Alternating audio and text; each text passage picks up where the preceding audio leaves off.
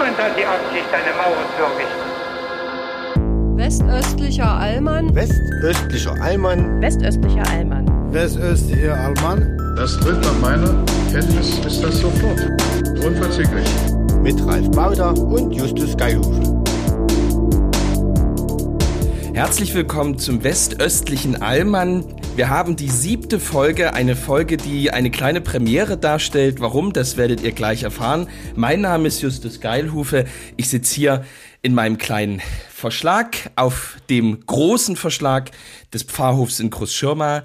Ralf hat sich hineinbegeben, Ralf Baudach hat sich hineinbegeben in sein kleines Aufnahmezimmer und wir beide freuen uns auf die nächste Stunde, wo wir über die Themen reden, die in Ost und Westen eine Rolle spielen und wo vielleicht der Osten vom Westen, der Westen vom Osten vielleicht nichts lernen, aber doch zumindest mal was Neues hören kann. Herzlich willkommen, Ralf. Herzlich willkommen, Justus. Und irgendjemand ruft mich jetzt genau jetzt an und ich gehe da nicht dran, was das in den Menschen auslöst, wenn sie eigentlich mit jemandem telefonieren, der ihnen am Herzen liegt und dann kommt irgendein Anruf rein von irgendeiner Telefonnummer, das wirft zumindest mich aus der Bahn. Soll ich wollte gerade sagen, stören. aber es ist nicht die Ehefrau. Nee, es ist Nein. irgendjemand, der eine Nummer, die ich nicht kenne. Es ist auch völlig egal. Ähm, aber das könnte ja, da sind, also wenn wir das vielleicht in der nächsten Folge auflösen könnten, nicht, dass das Jan Hofer mit einem Bombenangebot von RTL ist. Beispielsweise. Lustig. Schon zu Beginn der vorigen Folge hast du Jan Hofer aufs Tapet gebracht. Ja, ich glaube, ich, ich muss euch zweimal zusammenbringen. Ihr würdet euch, glaube ich, gut verstehen, in der Tat. Ja, ähm, ja. Nee, ich begrüße auch Zuhörerinnen und Zuhörer im, im ganzen Land und darüber hinaus. Ich weiß gar nicht, ob uns auch Menschen von Übersee, wie es früher so schön hieß, hören. Das würden Aus wir den ehemaligen begrüßen. deutschen Gebieten, oder? Achso, so Namibia oder was? Oh Gott, oh Gott, oh Gott. Da kommen wir in oh Untiefen, oh die, äh, die wir gar nicht hier beleuchten können. Nein. Ich fand es schön, dass du äh, Ost-West direkt in deiner Einleitung zum Thema gemacht hast, denn ähm, als ich mir so die letzte Folge durchgehört habe, habe ich festgestellt, dass wir 20 Minuten einfach äh, Free Flow äh, völlig losgeschossen haben über das, Thomas Bernhard und Co. und so ein bisschen ja. aus den Augen verloren haben, wo wir herkommen und wo wir hinwollen. Das, das sollten wir tunlichst unterlassen. Wir sollten alle dreieinhalb Minuten die Uhr stellen und einfach in die nächste Kategorie reingehen. Völlig, also einfach auch abbrechen. Einfach sagen, jetzt hör auf, es sind dreieinhalb Minuten durch, es muss jetzt weitergehen. Ja, ich, glaube, ich glaube, das ist das, was die Hörer wollen. Es ist ja eine Grundfrage in der Podcast-Welt, ob das, was der Titel verspricht und die Projektbeschreibung, nenne ich es mal, ob man das immer einhalten muss. Ähm, ich finde, da sollten wir uns äh, tatsächlich äh, von lösen. Insofern fand ich die letzte Folge, äh, ich persönlich, äh, cool. Ähm, man muss mit Erwartungen brechen. Ähm, aber aber äh, es lässt sich dieses Mal nicht vermeiden. Ich habe so ein bisschen gesammelt in den letzten Tagen und Wochen, was so Themen Ost-West angeht und wir müssen das äh, aktuelle Mikrofon mal wieder abfahren. Hier kommt's.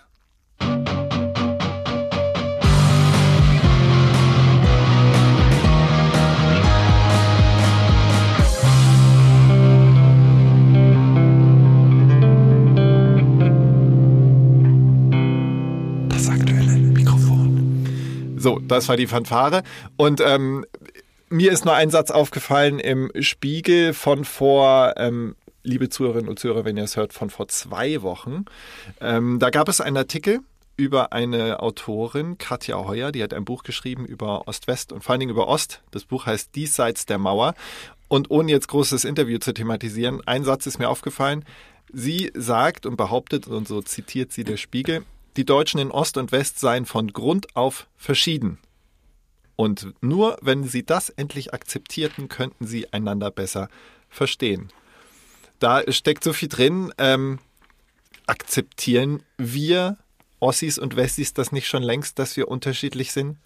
Kann man das noch irgendwie in den Kontext stellen? Was, was, was hat sie denn damit gemeint? Das ist ja jetzt nicht. Ja, sinngemäß hat sie gemeint, ich kann es jetzt dann auch nur paraphrasieren. Also ich meine, man könnte ja, also das, ich bin ehrlich, ich will sagen, was bei mir anklang. Ich will so auf Full Schieß Disclosure. Los.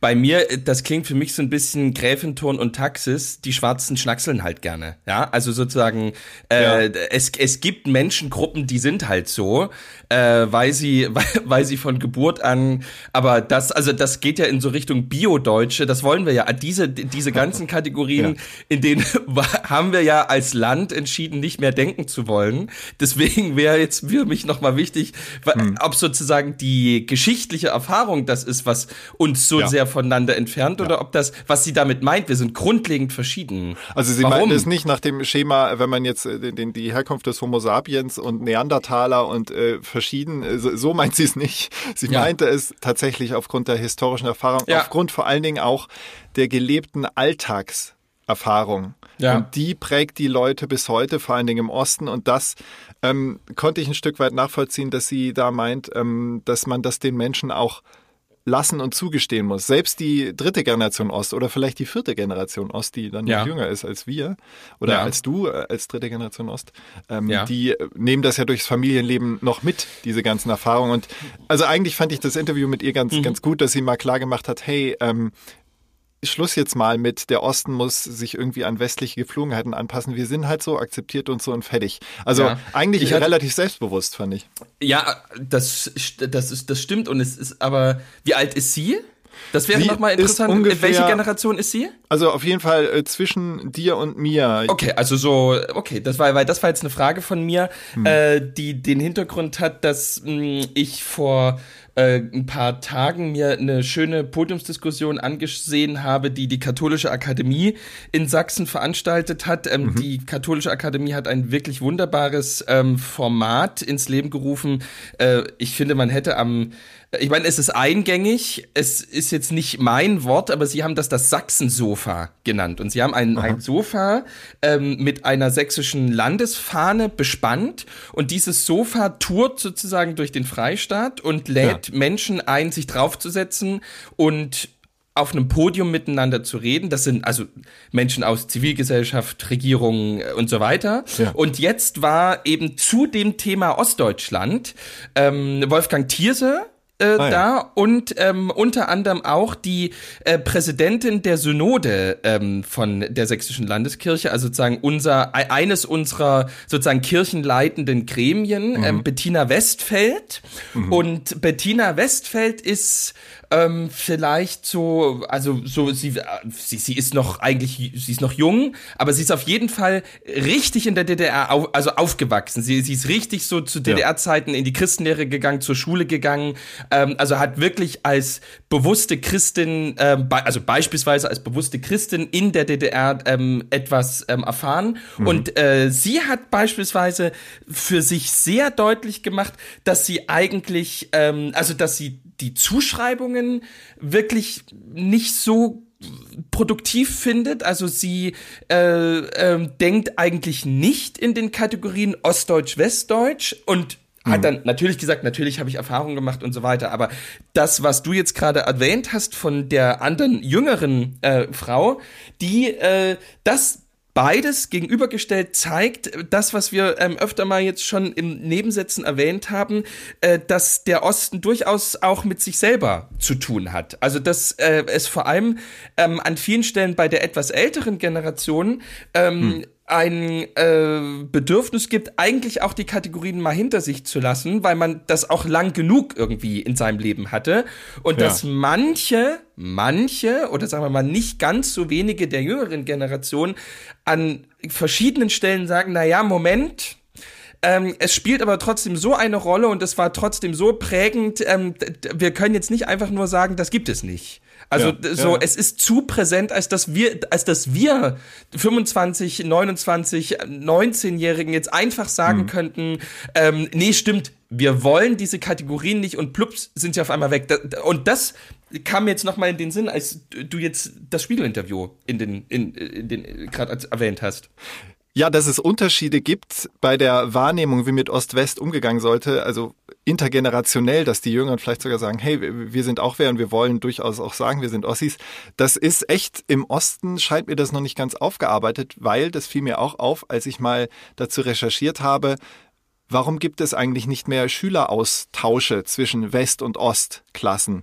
Und da gab es einige Schüler im Osten, als sie gefragt wurden, ja, ähm, hättest du da Bock drauf und so weiter, mal im, im Westen eine Woche zu wohnen oder zwei und so weiter, die haben gesagt, äh, wie, West, ja, wir sind doch alles eins. Also es gibt äh, die, die das total internalisiert haben, dass, dass diese Unterscheidung äh, gar nicht sein muss und dass ihnen das völlig fremd ist. Und andererseits gibt's äh, auch welche, die sagen, ah, ja, super, ich war noch gar nicht so oft im Westen. Ähm, und als 2018 war das, da kam noch mal so eine Mini-Debatte auf, sollte das nicht breiter angesetzt werden, Schüleraustausche, dass, äh, dass man sie einander kennenlernt und so. Und da wurde von vielen Seiten behauptet, nee, das braucht's nicht. Ähm, ich könnte jetzt nochmal mit dem Datei nachrecherchieren, aber das wäre jetzt äh, ein bisschen langweilig. Also ich möchte nur das Thema Schüleraustausche, wenn es die jetzt aktuell gäbe, du hast viel Kontakt mit, mit Teenagern, mit äh, Konfirmanden und so weiter, ähm, würdest du sagen, das würde Sinn ergeben oder herrscht bei den äh, Jugendlichen, die du kennst aus deiner Region, genug Wissen über den Westen vor? Na, ich glaube, das ist keine Wissensfrage. Also ich glaube, dass diese, dass da jetzt nicht Brücken sind oder Gräben sind, die man ähm, also die man irgendwie Erinnerungskult, äh, also wo man eine Erinnerungskultur oder oder ähm, schaffen muss oder hm. das ist es, glaube ich, weniger. Ähm, ich merke eben an manchen Stellen nur, äh, dass die äh, dass die Welten stellenweise andere sind, aber das sind sie zwischen Stadt und Land auch ja, ja. so. Ähm, insofern äh, da äh, in jedem Fall ist es aber letzten Endes trotzdem so, dass, ähm, es, äh, dass es gewisse Gruppen gibt, die ähm, in den Kontakt kommen und es gibt ja. gewisse Gruppen, die in den Kontakt nicht kommen. Und ja. in dem Moment, wo du ähm, schlicht und ergreifend ähm, hier Schule ähm, fertig machst ähm, und dann einfach ähm, anfängst, ähm, hier die Ausbildung zu machen und dann einfach zu arbeiten, ja. ähm, dann ist es schlicht und ergreifend so, ähm, da, dass ähm, du äh, einfach sozusagen, wenn du hier Landwirt bist, eigentlich, außer du engagierst dich im Bauernverband, ähm, nie einen Landwirt aus dem Allgäu kennenlernen wirst, so richtig. Ja, ja. Ähm, oder sozusagen auf einer Arbeits-, auf einer ähm, sozusagen außerhalb ähm, von der Urlaubskommunikation äh, stattfindenden Ebene. Ja. Ähm, und äh, das, ähm, das ist nochmal, äh, sei mal dahingestellt, was das irgendwie für, für Konsequenzen dann hat. Ich. Pff, Umso mehr wäre vielleicht auch da ein Austausch, äh, vielleicht ist Schüleraustausch schon zu eng gefasst. Vielleicht bräuchte es generell mehr Austausche, die, wie du schon sagst, über den Urlaubskontakt hinausgehen, dass Menschen, eigentlich, bei mir gehen gerade die Gedanken ein bisschen quer, ähm, spielt ja fast auch in die Diskussion mit rein, sollte man ein äh, sozusagen verpflichtendes soziales Jahr auch für ja. Rentner und so weiter und aber ja. auch halt für Abiturienten oder halt für Schulabschlüssler machen. Also ja. dass die Gesellschaft sich mehr äh, innerhalb, also über ja. die sozialen Schichten hinaus vermischt, verschränkt. Aber, aber vielleicht tatsächlich mehr für die Rentner, damit die ihren, ähm, damit die ein bisschen noch ihren, äh, ihren Klimafootprint noch so ein bisschen abarbeiten können. Dass er sozusagen für die, für die begangenen Sünden noch ein bisschen, nein, Scherz beiseite. Ja, klar. Die, ähm, äh, also ich, das ist wirklich ein spannendes Thema. Damit setzt sich ja jemand wie Carsten Linnemann ähm, permanent in die Nesseln, weil das ja wirklich niemand will, dieses ja. ähm, verpflichtende Pflicht, ja, so äh, die, äh, dieses ähm, ähm, Pflicht ja für alle. Ähm, also ich sehe das auch nicht, dass das irgendwie wieder eingeführt wird. Ähm, äh, also die, die Wehrpflicht ist viel zu teuer, als dass man sie, wenn man sie abgeschafft hat, wieder einführen wird. Insofern wird es auch dieses Pflichtjahr äh, meiner Meinung nach nicht schaffen. Aber ich muss echt sagen, ähm, ich habe ehrlich gesagt nie jemanden getroffen, der gesagt hat, Zivildienst das war eine schlimme Zeit, ähm, sondern ich kenne, ja. also natürlich hatte niemand Bock für bisschen Geld äh, irgendwie das und das zu machen. Ja. Aber äh, so wie das bei diesen Dingen halt mit 18, 19 immer ist, ähm, es gibt halt schon ein paar Erfahrungen, die sucht man sich halt nicht von alleine, aber die ja. sind trotzdem für einen Lebenslauf nicht das Schlechteste. Und nicht nur für den Lebenslauf, vor allen Dingen für, das klingt jetzt sehr preußisch, aber für die Charakter- und Seelenbildung. Nee, so, so meinte ich's. Also sozusagen ja. für, für die Biografie. Ähm, ja. Jetzt nie, also sozusagen Zivi kann man sich ja jetzt nicht in Lebens, das ist ja kein, also wenn es verpflichtend ist, ist es ja keine, ähm, kein, äh, hat man es ja nicht selber erreicht. Aber ja. die, also ähm, ich glaube, ich glaube, also tatsächlich auch mit, mit einem Wehrdienst, ähm, ich weiß nicht, du, du, du wirst dich ja nicht, nee, klar, du bist ja sozusagen, du wurdest gemustert, wurdest für tauglich befunden und dann warst du beim Wehr, beim Wehr, beim Bundeswehr, bei der Bundeswehr muss dazu kurz einstreuen. Ralf, erzähl mal ein bisschen aus dem Nähkästchen. Erzähl mal, wirklich, ich hatte, ich bin ganz ehrlich, ich bin immer so ein bisschen, ich komme ja aus so einer ostdeutschen Pfarrersfamilie. Mhm. Das war, hier, Ost-West, hier, wieder, Ost-West, ganz toll, ganz toll. ja, ich komme ja aus so einer ostdeutschen Pfarrersfamilie. Ja.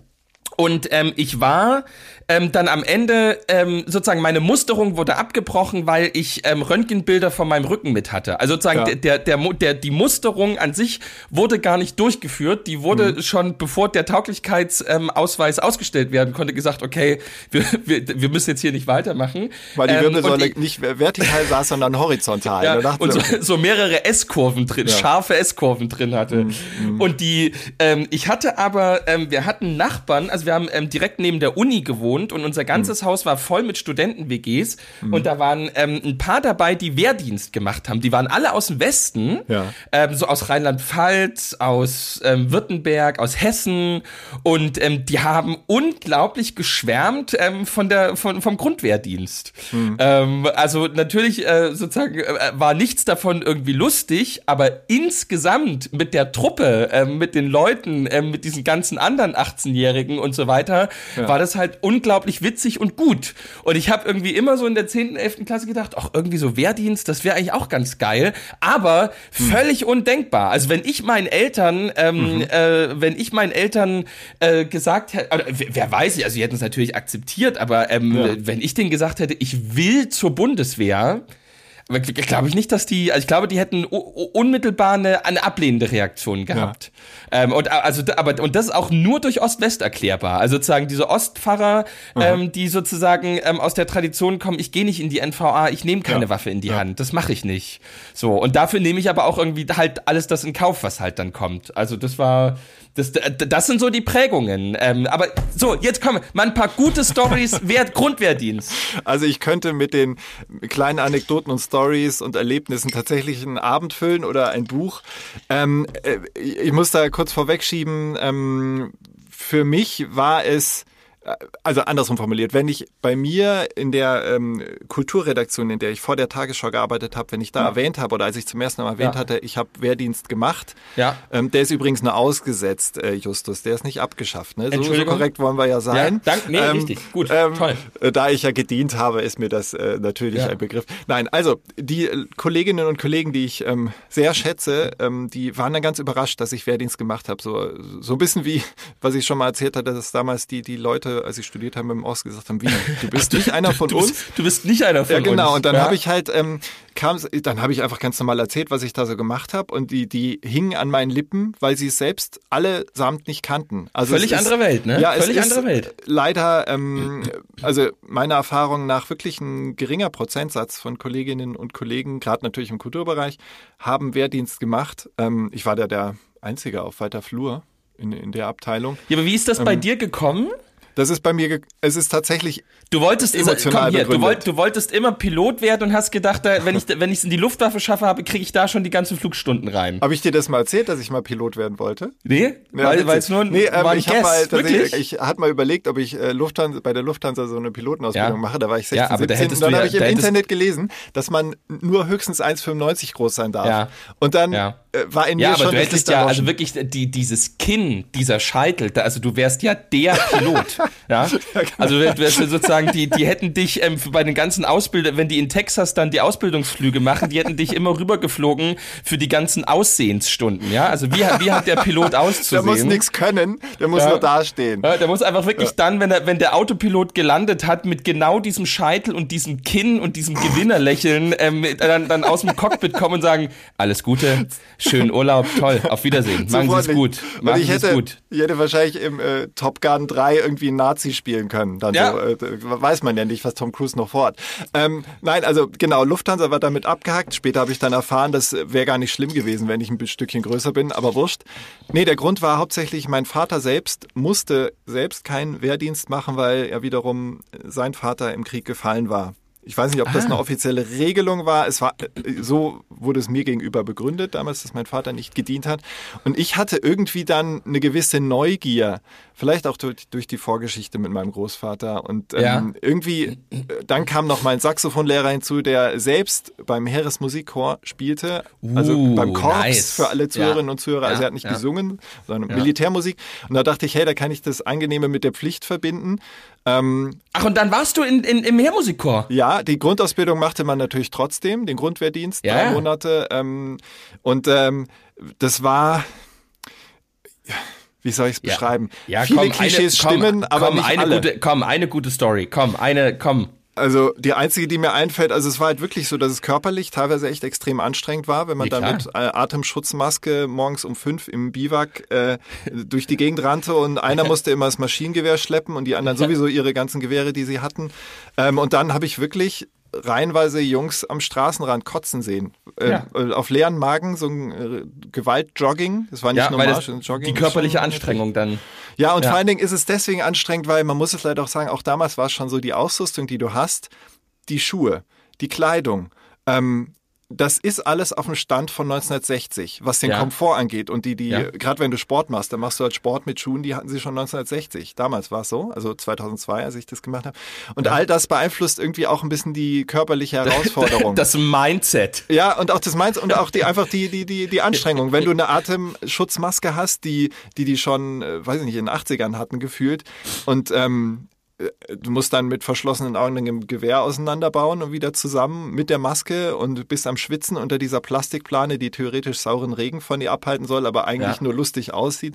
Ja. Also äh, alle überzeugten ähm, ähm, äh, Militärangehörigen bitte jetzt ein bisschen ein paar Scheiben abschneiden von meiner überspitzten Darstellung. Aber Ja. ähm, das waren so körperliche Anstrengungen, aber was es ist immer ganz schwer zu vermitteln an Menschen, die gewisse Vorurteile haben gegenüber dem Wehrdienst, dass es auch ähm, positive Seiten hatte. Ja, Ähm, und jetzt stell dir mal vor, wie sich Leute fühlen, die in einer schlagenden Verbindung sind.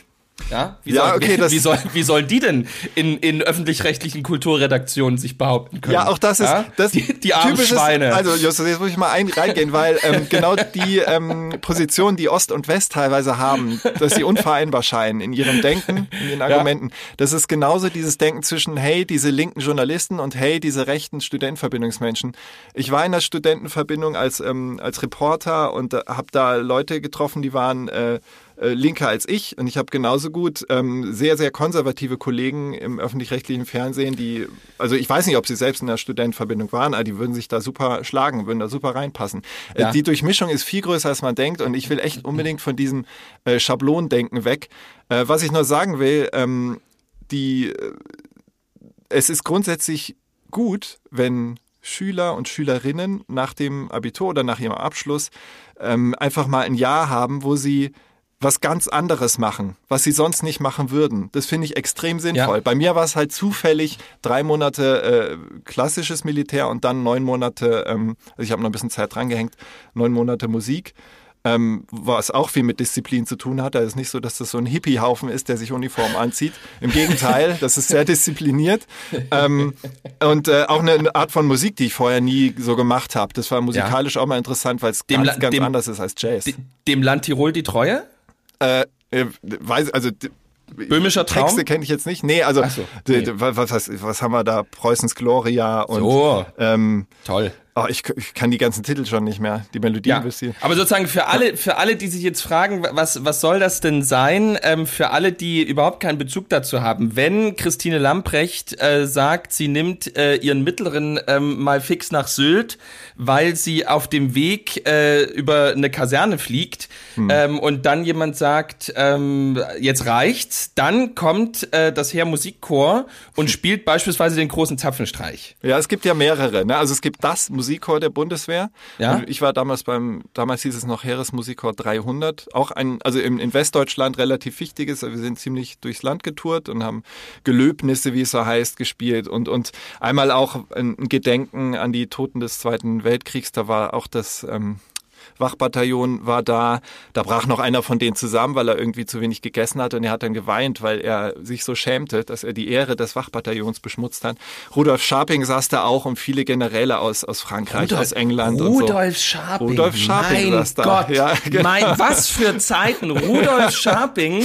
Wer, Wir erinnern uns alle, wie äh, Bomben auf Belgrad fallen und Rudolf, nee, war das, war das Kosovo-Krieg? Äh, ja, und Rudolf ja. Scharping geht mit der Gräfin in den Pool. Ja. Es war der absolute Wahnsinn. Das waren so die ersten Politskandale, die ich mitbekommen habe. Ja. Äh, das erste Mal äh, in, der, in der deutschen Nachkriegsgeschichte ähm, gibt es wirklich Gefahr für Leib und Leben deutscher Soldaten und der deutsche Verteidigungsminister geht in einen aufblasbaren Pool mit seiner Gattin im eigenen Vorgarten. Es war der absolute Wahnsinn. Ja, also stimmt. Sachen, wo man, wo man heutzutage sagen würde, ähm, äh, ähm, äh, also wir wären froh, wenn wenigstens das noch passieren würde. Ähm, das war dam das reichte damals, um sofort, der muss weg. Nee, aber ja, ist er dann aber er ist lebte des- noch, er lebte noch, ja. saß da und war auch durchaus, also man merkte seine Haltung, seine Ausstrahlung an. Ähm, er hat da jetzt nicht maximal drunter gelitten, er hatte durchaus Ja. auch noch Kontakte und so, also das war wohl alles für ihn alles fein. Rudolf. Scharping. Und mein Chef Wa- war äh, was für Peter Struck noch damals, der inzwischen ja verstorbene, ähm, der Oberchef. Peter Struck.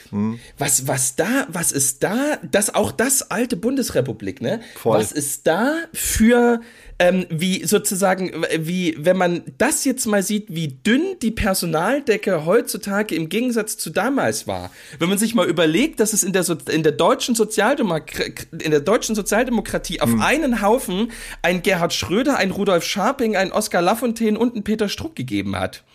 Ähm, das, aber ja, aber was ich sagen will, ähm, das waren jetzt, jetzt zumindest Leute, die ein abgeschlossenes Hochschulstudium hatten Ja. und ähm, irgendwie zumindest ähm, siebeneinhalb Minuten mal ähm, ähm, außerhalb äh, des Staates, ähm, wie Christian Lindner das immer sagt, ähm, gelebt und gearbeitet haben. Ja. Ähm, das, ähm, Ja, es war eine andere Generation, das ähm, merkte man auch ein bisschen, wie soll ich das sagen, an der an der, an, an der Führung, die, innere Führung, also ich will mich da jetzt nicht verfahren in den Begriffen, weil ganz bin ich nicht mehr drin nach über 20 Ja. Jahren. Ich wollte nur sagen, was auch noch Teil meiner Zeit dann war, sogar der, der Grundwehrzeit war, äh, dass wir bei dem sogenannten Jahrhunderthochwasser 2002, ähm, was ja wieder Volltreffer im Osten stattfand, also wo die ähm, wo, wo warst du denn stationiert? Wo in war denn deine Wittenberge Hitzacker, so die Wittenberge Ecke. Hitzacker? ja. Also, da das das wie soll ich sagen, das unglamouröse war, dass wir nicht die Helden waren, die mit äh, freiem Oberkörper da Sandsäcke gefüllt und äh, Berge aufgebaut haben, damit die Dörfer nicht überschwemmt werden, sondern wir hatten den relativ undankbaren Job, die ganzen Sandsäcke wieder abzubauen. Also das Hochwasser war vorbei und die Leute dort in der Region waren Ja. wirklich verständlicherweise mit ihren Nerven am Ende und Ja. ähm, wir wurden richtig gebrieft, ähm, dass wir super sensibel sind und da nicht so auftreten wie die, ja, jetzt kommen die Soldaten und helfen, weil dort viele Menschen lebten, die tatsächlich halt den Krieg und die Nachkriegszeit voll mitgemacht haben und Ja. die, das fand ich wirklich sehr sensibel. Da waren sich die Führungskräfte sehr bewusst. Wir, Ja. sind, wir sind da in Uniform, wir treten da auf und da können bei manchen Leuten gewisse Traumata getriggert werden. Und Ja. so waren wir echt die sweetesten Boys überhaupt. Ähm, Ja. Wir haben auch, äh, also der Kontakt war dann auch immer nett, aber wir sollten wirklich nur auch reden, wenn uns die Leute ansprechen. Und ähm, ich habe das einmal in meiner jovialen Art, habe ich da mal einfach eine, eine ältere Dame einfach so angesprochen und die hat jetzt nicht geschockt reagiert, dass, ich, dass der junge Mann plötzlich spricht und so, aber ich bekam dann einen richtigen Anschiss von meinem Vorgesetzten. Also sie wollten das so ein bisschen in der Hand behalten. Das war ganz Ja, ja, da werd, ich werde nochmal jetzt, ähm, ich habe da jetzt Gelegenheit, mal darüber zu sprechen. In äh, zu ähm, Pfingsten wird äh, bei uns Pfingstmontag ist ja, Ja. Die, weil du das von der von der ähm, Flut 2002 gerade berichtet hast. Pfingstmontag ist bei uns ja immer großes äh, große großes Pilgerereignis, äh, Ja. eine also so eine Sternenpilgerwanderung mit großem abschließendem Pilgergottesdienst und dann Fest. Und äh, zu diesem hat sich äh, dieses Jahr ähm, der Held von der Oder äh, äh, äh, ähm, angekündigt, um Welcher mitzupilgern. Äh, Hans-Peter von Kirchbach, der damalige ähm, Bundeswehrgeneral, der Ah. ähm, die ähm, sozusagen versucht hat, mit der Bundeswehr ähm, die Oderflut halbwegs ähm, Ja. so zu einzudämmen, dass äh, Mhm. so wenig wie möglich Menschen zu Schaden kommen. Ah ja, ja. Und äh, da, also das fiel mir jetzt gerade ein, als du von, ähm, das war, da kann ich mich noch erinnern, da war ich zwölf. Da habe ich. Stimmt, da ähm, warst du ja noch ein kleiner Junge. da, da war ich zwölf und die, und die Kirche meines Vaters stand drei Meter unter Wasser. Oh Gott. Ja, die, also der, äh, die Friedrichstädter Kirche, Matthäus, St. Matthäus in Friedrichstadt, ähm, das ist das alte Flussbett der Weißeritz. Und da stand wirklich ähm, nochmal 50 Zentimeter höher als wir beide ähm, so drei Tage lang, vier Tage lang braunes Wasser drin. Ja.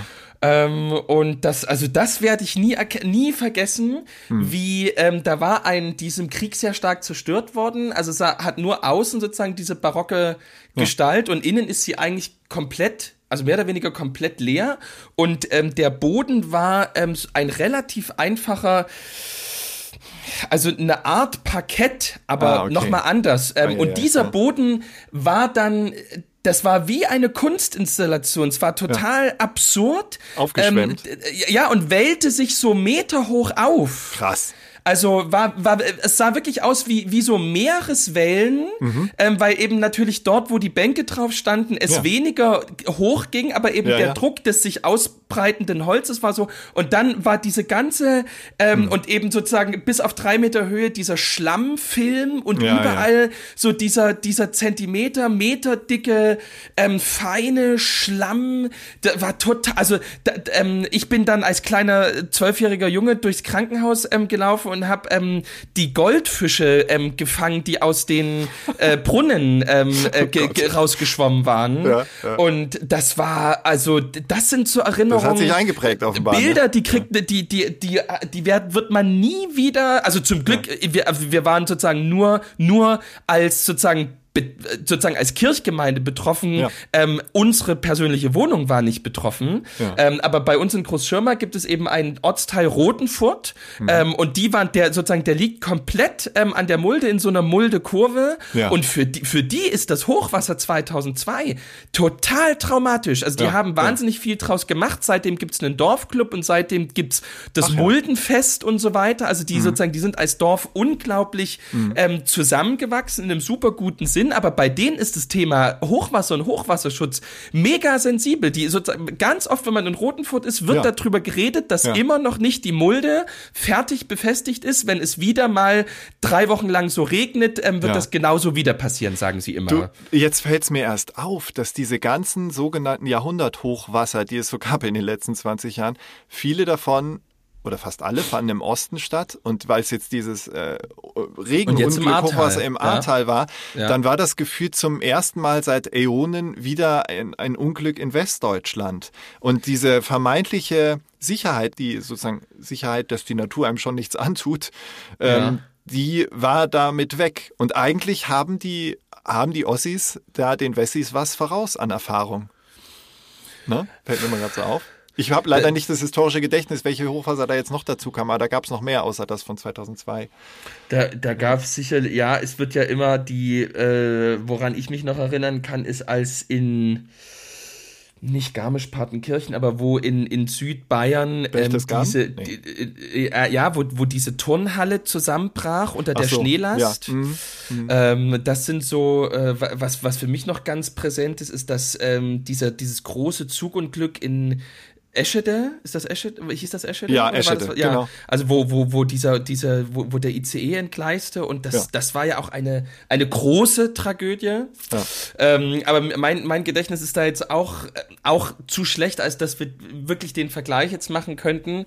Ähm, Nee, es ist nur ich- auffällig, dass die Nein, aber- Naturgegebenheiten da ähm, offenbar Genau, und also, schlechter sind. genau, und ich glaube einfach wirklich, was die, was glaube ich den Eindruck auch nochmal einfach verstärkt hatte, war, Mhm. dass äh, dort, wo das Hochwasser dann zugeschlagen hat, an, ich glaube 97 an der Oder war es vielleicht noch nicht ganz so, aber eben 2002, Mhm. äh, da, da, da sah man ja so an manchen Stellen von Dresden ja wirklich etwas davon, was eben Kohl mit den blühenden Landschaften gemeint Ja, hatte. durchaus. Ähm, und sozusagen, das war dann über Nacht einfach, also das gibt ganz viele, äh, das, also wei weiß ich bis heute noch, es gab ja dann später auch noch mal, ich glaube 2014 oder so, ein etwas größer, äh, etwas kleineres Hochwasser ähm, oder zumindest eins, worauf man besser vorbereitet war. Ja. Und ähm, ich weiß, dass ganz viele Gasthöfe irgendwie an der Elbe oder so, die haben dann diese Erinnerungstafeln, wo sie schreiben, 2001 hatten wir fertig renoviert, es war all, es war alles komplett neu und wirklich so ein halbes Jahr später alles weg. Also komplett so diese und ich glaube, Trauma, das, ja. das hat noch mal das weitaus mehr verstärkt diesen diesen Schockmoment von dieser Flut. Hm. Ich glaube genauso eben auch bei uns in Rotenfurt oder so. Ich glaube wirklich so 2000 2001 da waren die Leute langsam ähm, also sozusagen die die in die Langzeitarbeitslosigkeit ähm, mussten, Ja. die waren immer drin, aber sozusagen die die die Umschulungen machen Ja, mussten, die die irgendwie gesagt haben, okay, dann lerne ich wirklich noch mal einen neuen Beruf oder ich fahre Paar jetzt 20 Jahre auf Montage oder oder. Ja. Die hatten dann wirklich so das Haus gemacht, den Garten, Garten Ja, irgendwie, die Kinder. Ja. gingen irgendwie da und dahin und zwar, ich glaube, es war so langsam das Gefühl, okay, wir haben es tatsächlich, wir sind langsam drin und wir können Mhm. jetzt langsam in so eine Art Normalzustand ähm, übergehen und oder wir sind jetzt im Normalzustand und auf einmal ähm, auf einmal steigt das Wasser sechs Meter höher als normal und es ist alles weg. Grauenvoll, Also wirklich so grauenvoll, physisch alles weg. Ähm, und, das das, 13 war, glaube ich, nochmal noch mal Kataly also noch mal ein Katalysator für so einen großen, für, dass die Erinnerung so stark daran ist. Ja, es ist ja auch, du sagst es schon, man hat sich dann aufgerafft, sich die Kraft äh, irgendwie gegenseitig vielleicht auch gegeben, zu sagen, komm, wir starten jetzt nochmal durch, 13 Jahre nach der Wende und dann kriegst du da wieder so einen Rückschlag. Also so gesehen äh, haben die Menschen, die halt nicht in der Hochwasserregion lebten in Ostdeutschland, äh, da ein bisschen Glück gehabt. Ich weiß nicht, Ja. ob das zynisch klingt. Nee, nee, ist ja Ähm, so. Die, ähm, wie kamen wir drauf? Durch die Bundeswehrzeit, genau. Durch deine Bundeswehrzeit. Ja, genau. Ihr habt die Sandsäcke wieder abgebaut. Genau, wir haben die Sandsäcke wieder abgebaut und dann. ja, aber auch dafür braucht's ja. Leute. Ja, und dafür du Leute. Und ich kann mich noch genau erinnern, ähm, wir waren halt wirklich sehr viele junge äh, Rekruten, die da vor Ort waren und äh, wohnten dann in der Turnhalle, lagen Ja. da auf dem Boden, nur mit Ja. einer ganz, ganz, ganz dünnen Isomatte, also eigentlich ohne Isomatte, ein Stück Papier. Äh, Die Knochen taten einem weh jeden Morgen, äh, weil, weil der Boden halt so hart war. Und ähm, man Ja. wurde so verköstigt von irgendeiner zentralen ähm, Küche und die hatten halt so viel zu tun, dass sie einmal einfach vergessen haben, die Kartoffeln zu kochen, die wir bekamen. Ja. Und dann hatten wir da rohe Kartoffeln. Und wir hatten aber alle so einen Hunger, dass wir die einfach reingehauen haben und dachten, ja, okay, die sind halt ein bisschen hart. Oh nee, also das es knirschte so ne? richtig zwischen den Zähnen. Ja. Und dann irgendwann gab es so einen äh, Ruf vom Oberkommandeur unserer, unserer Einheit dort und meinte, sofort Teller stehen lassen. Und dann dachten wir, so, oh Gott, was ist jetzt los? Äh, Giftgasangriff oder was? Ist das jetzt eine Übung? Ähm, dann, ja, wegen, wie du sagst, es kann gefährlich sein, also rohe Kartoffeln zu essen. Ähm, Nee, das soll man wirklich Gift, nicht. was da drin ist. Ja, Aber ähm, um auf unser Thema zu kommen, darf ich eine ja Frage noch. wir das? Ja. Eine Frage noch. Das, äh, ich weiß nicht genau, wann das war. Das müsste ich jetzt recherchieren. Aber ist nicht die Zeit 2001, 2, 3, 4, war das nicht die Zeit, in der Michael Wolfsohn, ähm, äh, einer der von mir sehr geschätzten deutschen Publizisten, ähm, da vor der Ossifizierung der Bundeswehr gewarnt hat?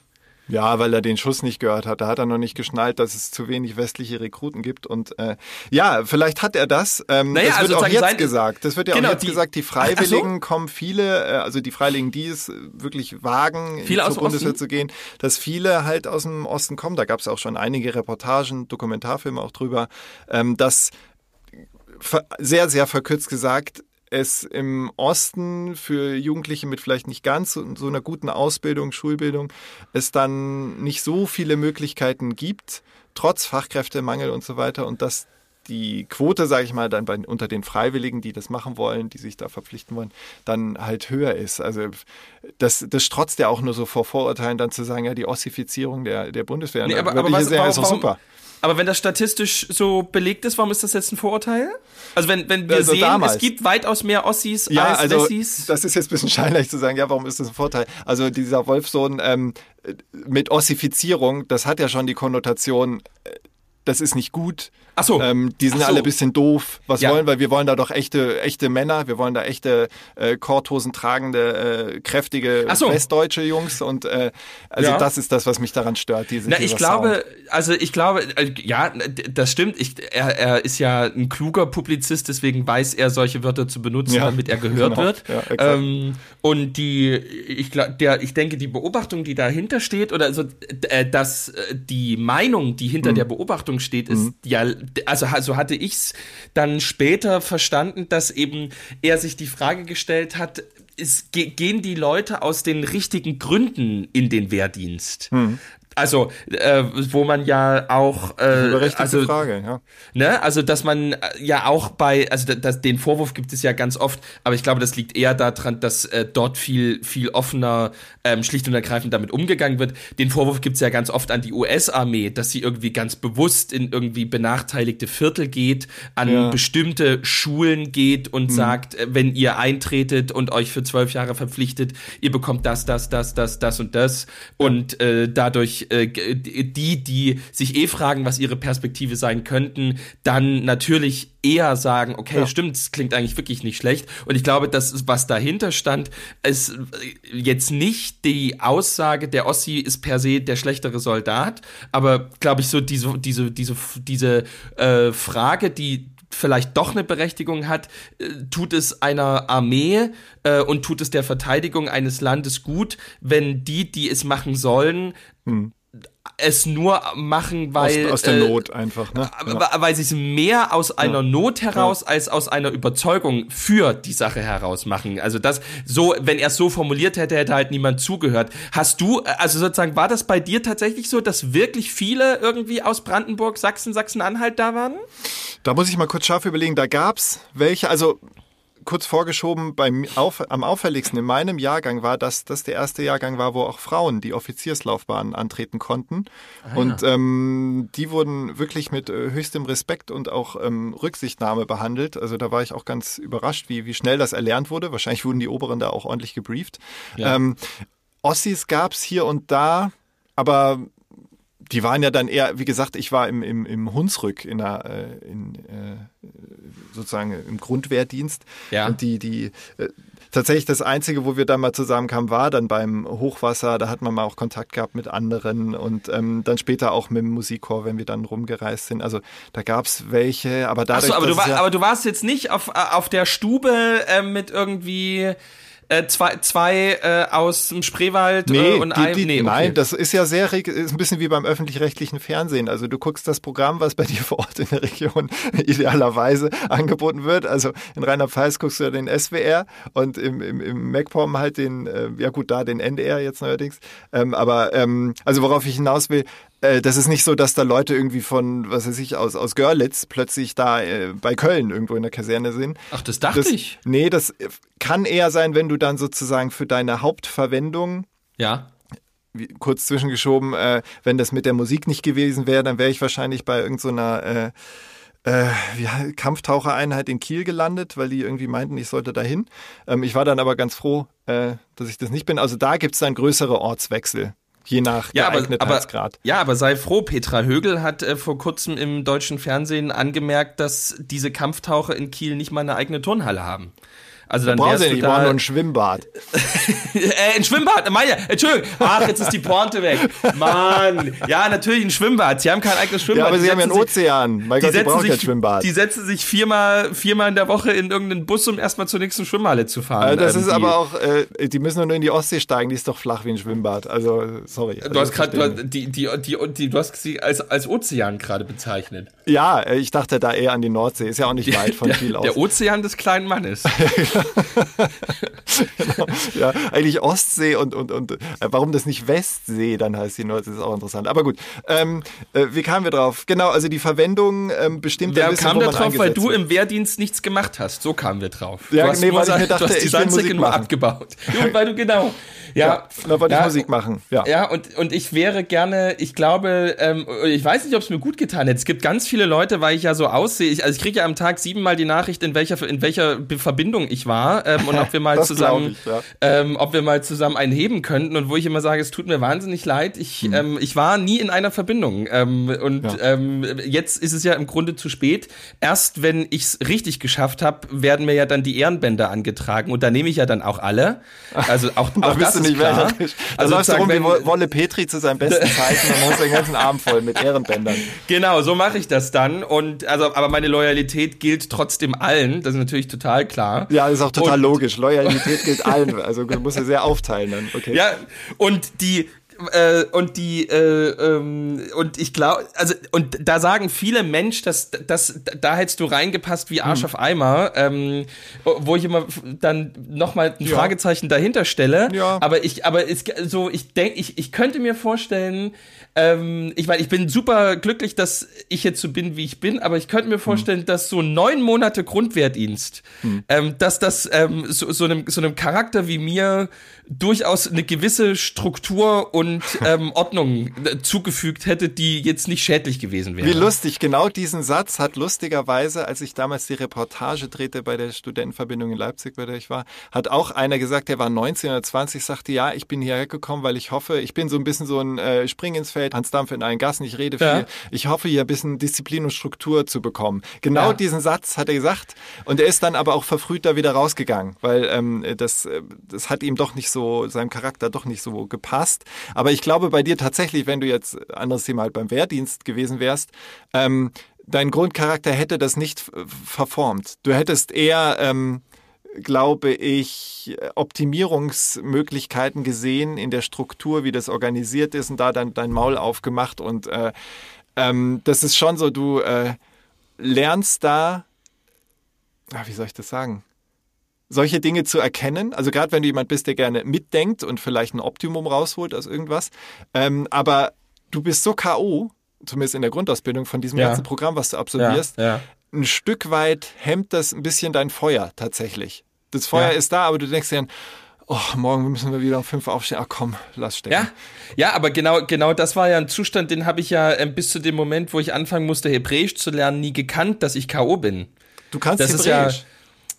Ja klar, wir müssen ja Hebräisch, Griechisch und äh, Latein ähm, am Anfang des Wahnsinn, Studiums lernen. Wahnsinn. Und da, äh, oder so, nee, es stimmt nicht ganz in meiner, also in der Zivi, ich habe ja ein Freiwilligenjahr gemacht Mhm. ähm, und da, doch, das stimmt, da kannte ich das durchaus, wenn du, also ich habe ja in einer christlichen Gemeinschaft ähm, gelebt oder gewohnt, wo eben Menschen ohne Behinderung und eben Ja. Menschen mit Behinderung, zu, also nicht sozusagen betreut werden, sondern wirklich einfach zusammen leben. Ja, mhm. Ähm, und da war es tatsächlich, und da sozusagen, da haben die, die, da sind, weil das ein sozialer Kontext ist, bei den Freiwilligen immer mehr Frauen als Männer Hm. oder Mädchen und ähm, mehr Mädchen als Jungs. Hm. Und äh, deswegen haben, ist es relativ oft so, dass die Jungs in den Wohngruppen äh, die, die sozusagen schwereren Fälle, das ist ein blödes Wort, aber sozusagen die, die, die wirklich äh, auch physische Betreuung brauchen, haben. Und eben da war der Tagesablauf tatsächlich so, ich müsste jetzt lügen, ich würde sagen, um sechs fing das an oder vielleicht halb, halb sieben, nee, eher so um sechs.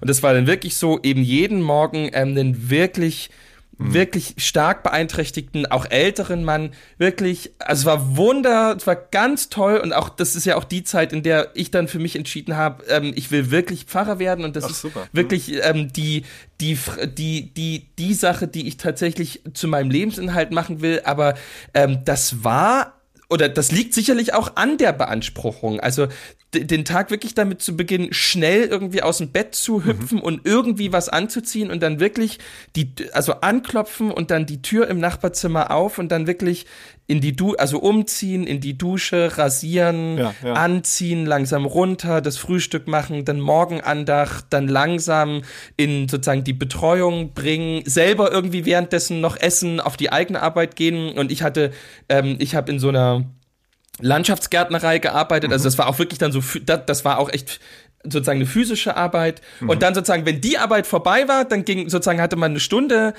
Also hatten die, die sozusagen ähm, tagsüber durch, durchgearbeitet hatten, die hatten dann eine Stunde Pause und dann eben wurde Abendbrot gemacht und dann eben so kleines so Abendprogramm und dann langsam eben wieder ins, also sozusagen Zähne putzen, ausziehen, ja. ins Bett bringen.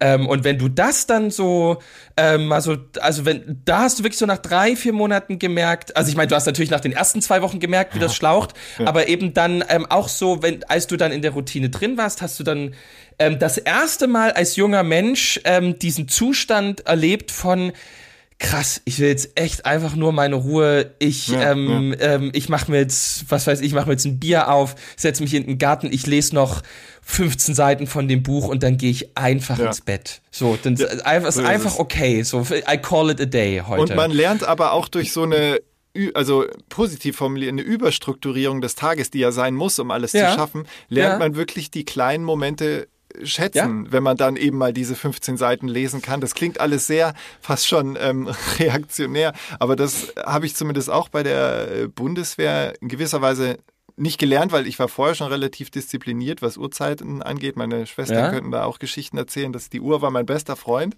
Aber ähm, das man ist erstaunt gewesen, gerade in den ersten Wochen, wie viel man am Tag schaffen kann, wenn man Ja. A, wirklich ein bisschen früher aufsteht und dann auch Ja. feste Einheiten hat, eineinhalb Stunden das, eine Stunde das, dann das, dann das, dann schafft man viel mehr, als wenn man so sagt, oh ja, ich muss heute so drei, vier Sachen machen, mal gucken, wann ich die mache. Die schafft Ja. man dann nicht, weil man irgendwie, man ist dann halt doch Mensch und vertrödelt ein bisschen Zeit.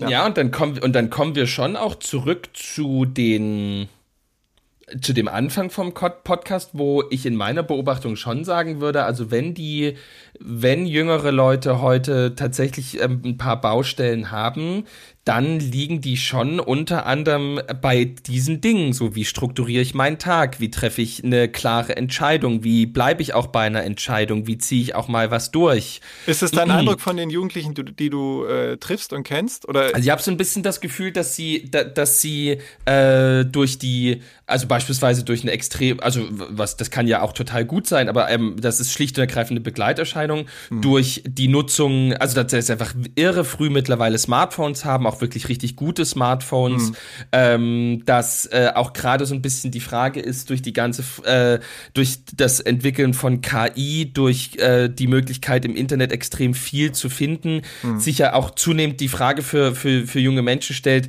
was muss ich lernen, was muss ich eigentlich nicht lernen, was ist irgendwie eine Prüfung, was ist eine Hausarbeit, was ist der Sinn von Bildung ähm, und so weiter.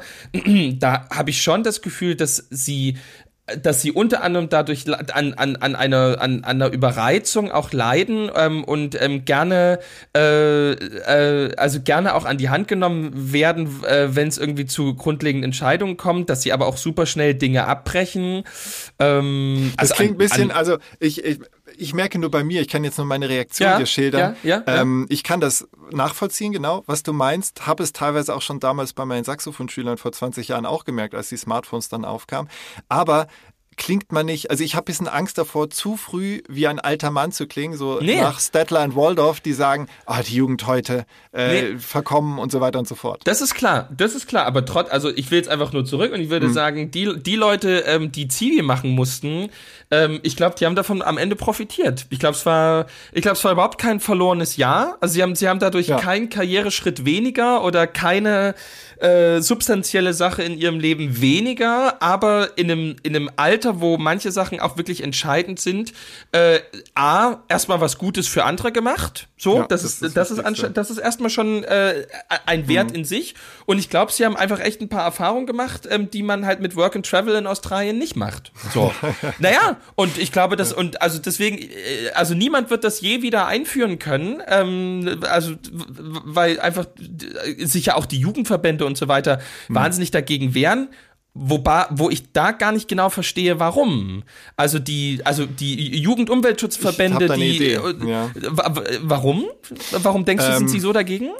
Weil das Gerechtigkeitsgefühl überwiegt. Sie denken sich, okay, wir sind sowieso schon als Generation, die die, jetzt mal sehr zugespitzt formuliert, die die Auswirkungen der Taten der Babyboomer äh, schultern muss. Äh, wir sind damit schon gestraft genug. Deswegen kam ja auch gleich der Gegenvorschlag, okay, wenn ihr ein soziales Jahr für junge Menschen einführen wollt, dann warum nicht auch ein soziales Jahr für Rentner, um das auszugleichen. Ähm, also ich kann das ein bisschen verstehen. Da, das, diese, diese Anti-Haltung, weil natürlich können wir sagen, hey, wäre doch toll, wenn wir viele Freiwillige hätten, die sich für Umwelt und Klimaschutz und so weiter einsetzen.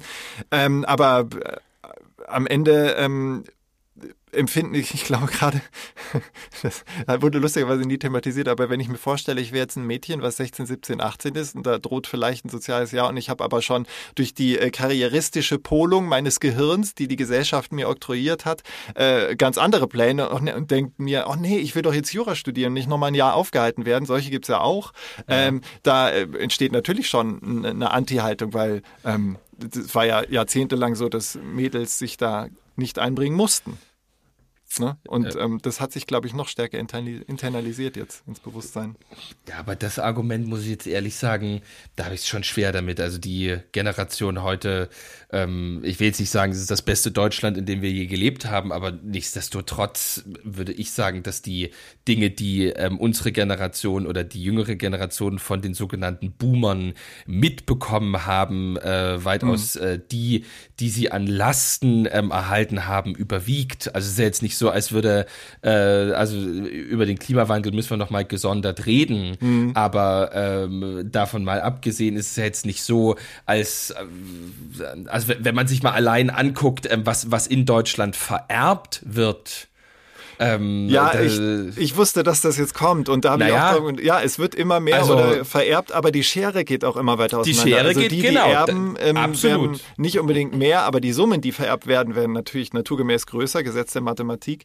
Ja. Ähm, aber die, die ähm, relative Zahl der Menschen, die wirklich nennenswert was erben in Relation zum äh, das stimmt, Einkommen. ja, großes ja, Problem, ja. ohne Frage. Ja. ja. Aber die Erklärung verstehe, also die kann ich auf jeden Fall nachvollziehen. Die passt in jedem Fall in die aktuelle Stimmung, hm. die, die, die ich auch mit einem großen Interesse beobachte, äh, weil auch diese Schere ähm, ich erstaunlich finde. Das ist ja eigentlich seit den, seit Mitte der 60er eigentlich nie mehr so gewesen, dass Jung gegen Alt so eine Rolle gespielt hat. Also damals hm. äh, diese sehr substanzielle Frage, was habt ihr zwischen 33 und 45 gemacht? Hm. Und heute diese Frage, warum habt ihr uns die Welt so hinterlassen? Ähm, wir, ähm, ja, jede junge Generation muss offenbar so eine Art Vorwurf formulieren können an die ältere ja. oder die übernächste ältere ja, Generation. Wo, wo, ja. wobei, wobei heute natürlich das so ein bisschen witzig ist, dass äh, die Eltern ähm, und die Großeltern gleich mit auf die Demo kommen ähm, und sagen, nee, nee, ihr habt recht, wir haben wirklich riesengroßen Mist gebaut. Ja, so, so ist es, so haben sie dann ein ruhiges ähm, Leben, so ziehen sie den Kopf aus der Schlinge. unsere Schuld, unsere Schuld, unsere große Schuld. Äh, das, das ist ja heute nochmal noch mal hochinteressant. Das, also, das im Prinzip Prinzip diese ganze äh, Revolution, die ja stattfindet, eigentlich keine ist. Also die, der Großteil der Medien ist, ist voll auf dieser Seite.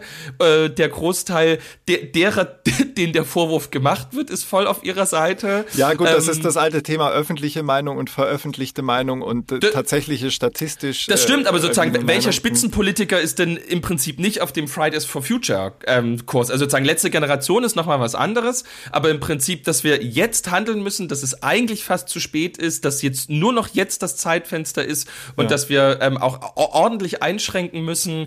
Ähm, also äh, Friedrich Merz formuliert da anders, aber letzten Endes selbst, selbst in, in diesem Teil der CDU sind ja die Grundannahmen zu Klimawandel und Klimawandelbekämpfung äh, da ja, weil ähm, die die ähm, CDU hat ja durchaus auch ein offenes Ohr für Statist äh, für wissenschaftliche Erkenntnisse und für Fakten. Ist ja nicht ja. so, dass es eine Partei oder äh, hört eine, auf die Wissenschaft. Ja, also insofern können sie das nicht leugnen, aber das was du beschreibst, dass inzwischen die allermeisten Protagonisten in der Politik ja Fridays for Future und ihrem Anliegen beipflichten, wenn sie auch in Details andere Auslegungen haben, ähm, das beschreibt ja auch ein bisschen, warum Fridays for Future an medialer Präsenz nicht mehr so viel davon hat und ähm, ja. am Diskurs gar nicht mehr so viel teilnehmen ja. muss, muss man fast mhm. sagen, weil der jetzt schon, der ist, die haben den angeschoben und der ist da und wird immer mal wieder natürlich torpediert durch extremere Aktionen anderer Organisationen. Mhm. Äh, aber der, der, der Dialog, Diskurs ist da, die Grünen sind in der Regierung und so weiter. Ähm, das wurde jetzt angeschoben. Also das, was du beschreibst, dass die äh, ältere Generation da mit denen mitläuft, ist eigentlich auch nur ein Indiz dafür, okay, ja. es ist in der Breite der Gesellschaft angekommen und nur die ein, ein kleiner Teil der Gesellschaft leugnet wirklich, dass ein menschengemachter Klimawandel, der über den natürlichen hinausgeht, stattfindet. Ja.